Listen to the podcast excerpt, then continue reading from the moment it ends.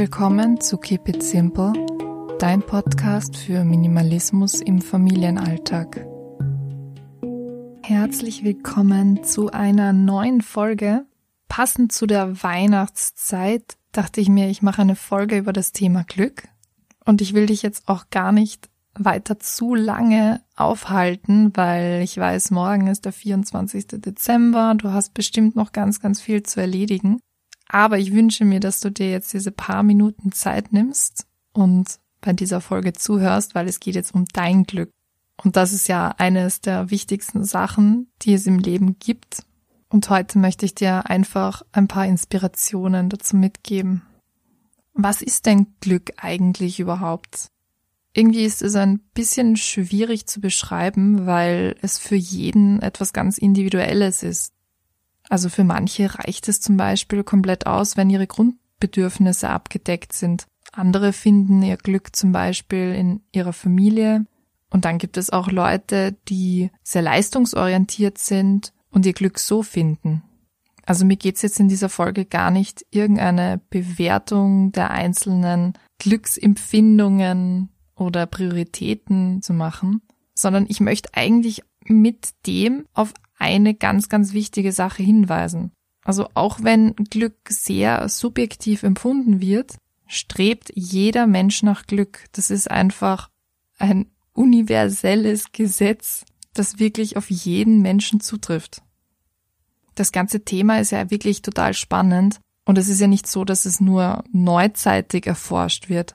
Also schon in der Antike haben sich Philosophen wie zum Beispiel Aristoteles, Epikur und Seneca Gedanken darüber gemacht. Und auch heute findet jetzt diese Glücksforschung nicht nur, wie man annehmen könnte, in der Psychologie statt, sondern sie wird auch aus physiologischer, ökonomischer und sozialwissenschaftlicher Sicht sehr stark untersucht.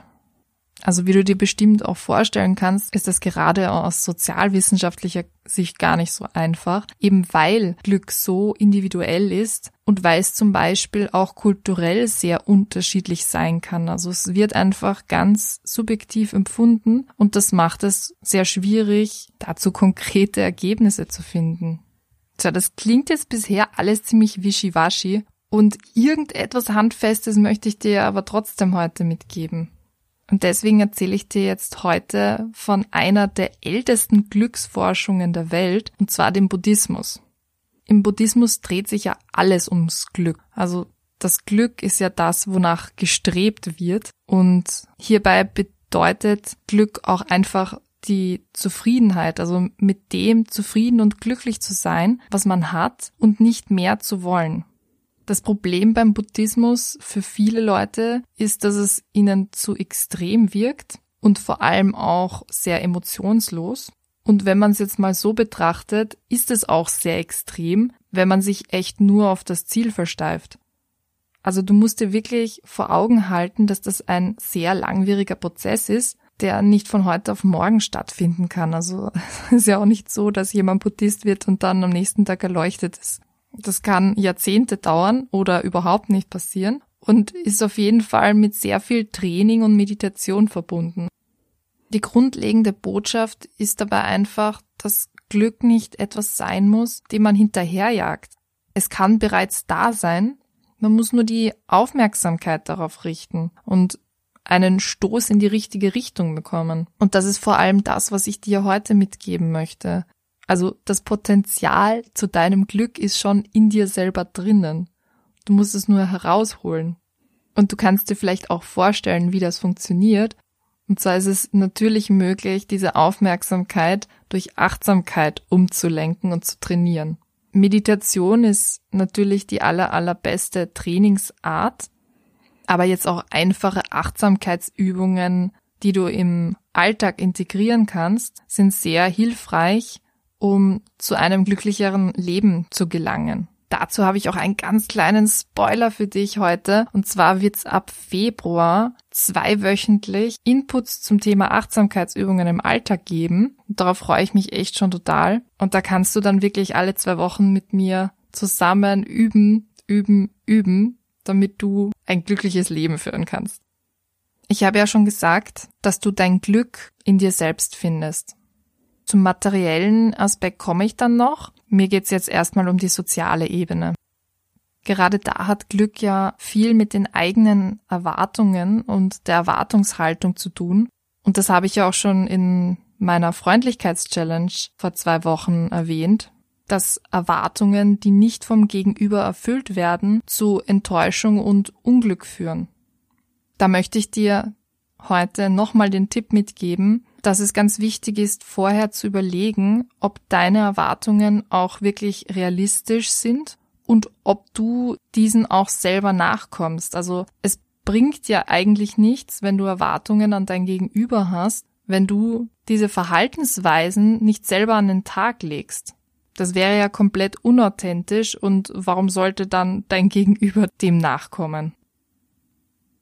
Da möchte ich jetzt eben auf den Materialismus eingehen. Und zwar habe ich ja in meiner Folge zur Konsumgesellschaft schon lang und breit darüber gesprochen, warum Materialismus nicht glücklich macht, aber ich möchte es jetzt nochmal kurz für dich zusammenfassen. Also wenn du dir eine Sache merken kannst, dann ist es, dass alles im Leben vergänglich ist. Das heißt, wenn du dir irgendetwas kaufst, dann macht es dich jetzt vielleicht für den einen Moment glücklich, aber irgendwann ist es einfach nicht mehr so interessant oder es geht kaputt oder du findest irgendetwas anderes doch toller und dann kaufst du dir wieder irgendetwas Neues, um dich wieder kurzfristig glücklich zu machen. Und irgendwann ergibt sich dann so ein Teufelskreis, aus dem du nicht mehr rauskommst, aber das bringt dir, wie gesagt, immer nur so für eine kurze Zeit einen ganz kleinen Glücksmoment und kann dich nicht langfristig glücklich machen. Im Minimalismus wiederum lernst du ja, was du im Leben brauchst, um glücklich und zufrieden zu sein. Also du besitzt ja ohnehin nur noch das, was du wirklich benötigst. Und du kennst dich ja selber auch viel besser. Also du nimmst dich selber viel bewusster wahr, du nimmst deine Wünsche viel bewusster wahr. Und dadurch weißt du im Endeffekt, was dich glücklich macht. Und du kannst dein eigenes Glück schaffen. Das Wichtigste ist ja auch, du brauchst keinen materiellen Ersatz als Glücklichmacher, sondern du lernst einfach mit dem glücklich zu sein, was du besitzt und möchtest dann auch gar nichts anderes mehr haben. Also ich weiß nicht, ob dir da der Zusammenhang aufgefallen ist, aber als ich ja am Anfang über den Buddhismus geredet habe, war ja genau das das Ziel. Also mit dem glücklich und zufrieden zu sein, was man hat und nicht mehr zu wollen. Und vielleicht verstehst du jetzt auch, warum ich den Buddhismus hier in meinem Podcast erwähne. Zu guter Letzt möchte ich dir jetzt noch eine kleine Motivation mitgeben, falls du nicht eh schon total motiviert bist, dein Glück zu finden. Denn wie gesagt, jeder Mensch strebt einfach von Natur aus nach Glück.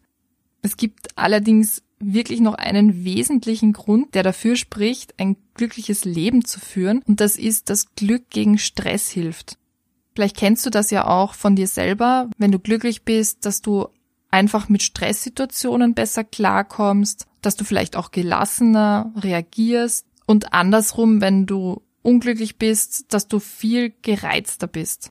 Burnout ist ja jetzt auch so eine Sache, die keine Seltenheit in unserer Gesellschaft ist.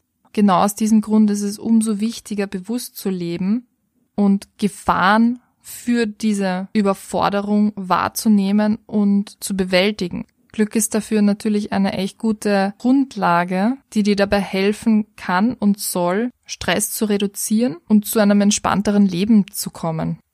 Das heißt, die Aufgabe für dich ist wirklich, an deinem eigenen Glück zu arbeiten. Und ganz ehrlich, das ist doch echt eine ganz, ganz tolle Aufgabe. Wenn du jetzt noch mehr Inspirationen und Tipps und Infos haben möchtest, dann findest du passend zu meiner Podcast-Folge auf meinem Blog nicht nur die Zusammenfassung, sondern ich habe auch ein paar Expertinnen auf dem Gebiet interviewt und sie gefragt, was Glück für sie bedeutet und wie sie zu einem glücklichen Alter kommen. Ja, ansonsten wünsche ich dir eine ganz schöne Weihnachtszeit. Ich hoffe, du verbringst die Tage nicht zu stressig Nächste Woche kommt dann mein letzter Beitrag für dieses Jahr raus. Und außerdem verrate ich dir am 1. Januar, wie es dann tatsächlich auf meinem Blog weitergeht. Ich habe da ja schon ganz viel verraten im Podcast. Aber nächste Woche stelle ich dir dann das komplette Konzept vor und ich freue mich schon total. Dann wünsche ich dir eine schöne und glückliche Zeit und wir hören uns.